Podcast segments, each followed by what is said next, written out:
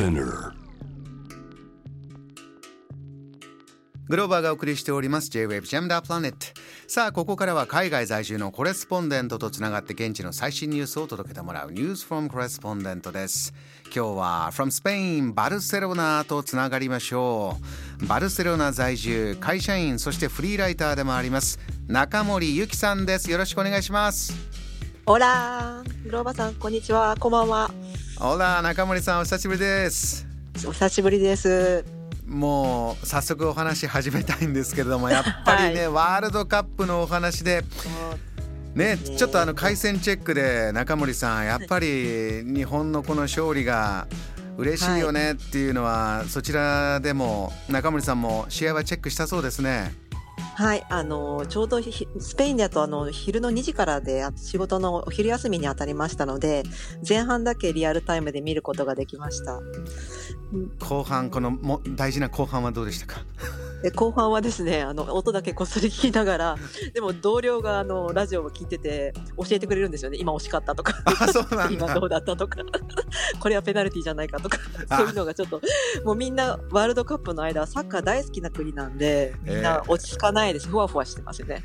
いやあの日本対スペイン戦は日本時間12月2日朝4時からです。もうここがね、はい、今から待ち遠しいですけれども、ね、昨日はスペイン、はい、コスタリカ相手に7対0というこの圧勝のゲーム。これどんな盛り上がりでした？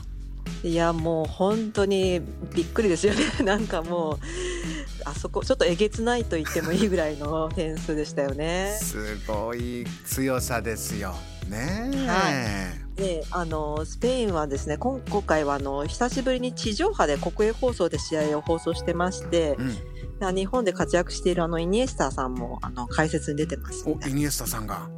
はい、であの試合は大体の昼間から夜になるので結構見やすくてですね日本の皆さんはあの寝不足で大変だと思うんですけども、ええー、会社でみんなで見たりとかですねあの、まあ、うちの高校生の息子も授業中なんかみんなチラチラ パソコンで見たりとかしてたら結局先生が授業をやめて もうみんなで見ようとか言ってみたり。ねゆるい国なんでサッカー大好きなゆるい国なんですよ。いいお話ですね。そりゃ気になるよ、はい、先生もよしみんなで見ようということになったんだ。はい、どうですか？もちろんスペインがこれだけ強くて盛り上がってるところではい、日本もドイツに勝ったということでそちらでは、はい。はい、日本代表の噂とかどうですか、あもちろんあの、まあ、あの久保選手とかスペインで、ね、あのプレーしている選手もいますのであのみんなとてもびっくりしてましたね。そうか。はい、これはねあのそちらでは当日はどうですか？日本対スペイン戦はどっちも応援しながら、はい、もう大変な気持ちが揺れ動きそうですね中森さん。そうですね。ちょうどあの木曜日の夜8時からなので視聴率もすごいことになるんじゃないかなと思うんですけど自分としてはちょっとどっちを応援していいのかちょっと分からなくてですね。なんかどっちでもいいんですけどね勝てば頑張ってほしいなと思います。どっちも応援して大盛り上がりが、えーはい、ありそうですけれども。あそうだもう一つ、はい、そちらでこのサッカーワールドカップのスペインの代表の監督が話題になってるそうですよね。そうですね。あのサッカーのスペイン代表のルイス・エンリケ監督なんですけども、えっと、自分自らあの Twitch っていうアプリがあるんですけども、ええ、あのこれあのゲーム実況とかに使うスペインでも若者に人気のアプリなんですけども、うん、これであの配信を始めましてですねあの始めたばかりなんですけど今あの現在フォロワーが58万人ぐらいいるんですよ、ね、すごいそうなんですよ。で今まで選手や監督っていうのはあの大会中に SNS であの動くっていうのはあんまり良くないみたいなそういう風潮があったんですけども、あのルイス・エンド監督はですねやっぱり始めたらやっぱりいろいろ 賛否あるんですけどもそれでもやっぱりあの試合の日の後にはやらないみたいなんですけども結局続けるみたいですね。新しいですね監督がというのはね。そうですね。試合の後こそちょっと見たいなと思うんですけども試合の後は休みたいみたいなことを言ってました。新しい動きが監督が Twitch で配信を始めているというスペイン代表の話、えー、はい、さあそんなスペインですがちょっとサッカーの話題と変わりまして、はい、この間まで暑かったのに、もう雪が降った。こんなこともあったそうですね。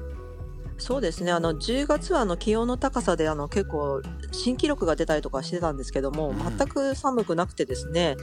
かと思えばいきなり日曜日に急に寒くなってあの真冬の気温になりまして日曜日の最低気温は2度だったりとかしてその時にあの山間部では雪になったりしたんですね。うーん。であの寒暖差スペインでなんがえどうぞ。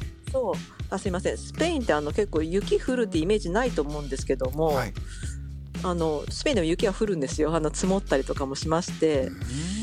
であのバルセロナから車で2時間ぐらいでもうスキー場ありましてできるんですよね。そうなんですね。太陽のはい。国というイメージですもんね、そうですね。であとあのカタルーニャ州はですね2030年のあの東京オリンピックにも立候補しようとしているんですね。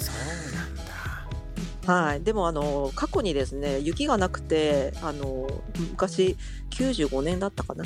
シーラネバダのアルペンスキーのそういうあの大会とかもですね雪がなくて1年遅らせるとかそういうこともあったのでどうするんだって 言われてますね。最近雪少ないんで。今年はちょっと今、ねまあ降ったところですからこの感じだったら東京オリンピックできるかもしれない、そんなところですかね。そうですね。うん。わからないですね。はい。えーさらにさらにスペイン最新トピックこの今の時期の話題もあるそうで教えてください。はい、そうですね。あの昨日からあのバルセロナ市内のあのクリスマスのイルミネーションが点灯しました。うん、で、大体いつもあの11月の頭からですね、あの準備を始めるんですけども、えスペインはあのそうですね、あの1月の6日の東方の三剣士っていうあのサンタさんの代わりにす三つ3人の偉い人がキリストの誕生を見に来たっていうそのお祭りの日がありまして、うんその日までを込めてクリスマスって呼ぶんですけども、えそう今からもう1月6日までずっとイルミネーションで街中が綺麗に飾られます。ーそうなんですね。はい、こういうところにもイルミネーションがあとこうそちらでこう今年ならではの話題とかもありますか？そうですね。あのカジェラレタナっていう中心部のあのカテドラルに向かう通りがあるんですけどもえそこ工事もやって工事をしていてちょっと工事のライトアップも重なってちょっといつもよりは大きくなるんじゃないかっていう感じになってますけども。え長い長い通りがこうバーッと一面という感じです？そうですね。あの海に向かっていくところがあるんですけども工事の電工事の電気とクリスマスの電気とあそう。どうなるんでまだ見てないんでちょっとわかんないんですけども。他にも楽しみにしているイルイルミネーションの場所ってありますか？そうですね。あのサグラダ・ファミリアお！があるんですけどもあの建築有名な建築あのガウディの建築物ですけどもはい。まあ10 12月16日にイルミネーションが開始する予定でして。そうですか。いいですね、はであのコロナでですね工事が結構ストップしてたので完成がいつになるかちょっともともとは2026年に完成予定とされてたんですけども、はい。ちょっとこれも工事終わっストップしたりしてたのでどうなる？いつ終わるのか結局また未定になってるっていう状態なんですけども。いいさすがですね。もう常に予定は未定で もう今何年工事してるんでしたっけね？